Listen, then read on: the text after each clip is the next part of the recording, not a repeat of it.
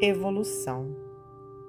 Se devassássemos os labirintos dos eternos princípios embrionários, a cadeia de impulsos e de instintos, rudimentos dos seres planetários, tudo que a poeira cósmica elabora em sua atividade interminável, o anseio da vida, a onda sonora que percorrem o espaço imensurável.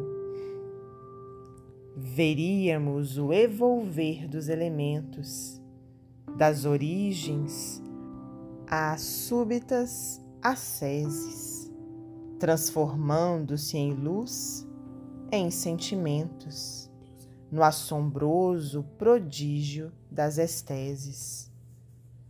No profundo silêncio dos inermes, inferiores e rudimentares, nos rochedos, nas plantas e nos vermes, a mesma luz dos corpos estelares. É que, dos invisíveis microcosmos ao monolito enorme das idades, tudo é clarão da evolução do cosmos. Imensidade nas imensidades.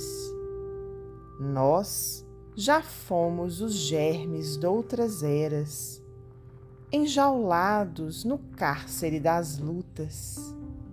Viemos do princípio das moneras, buscando as perfeições absolutas. Augusto dos Anjos, psicografia de Francisco Cândido Xavier, do livro Parnaso de Além Túmulo.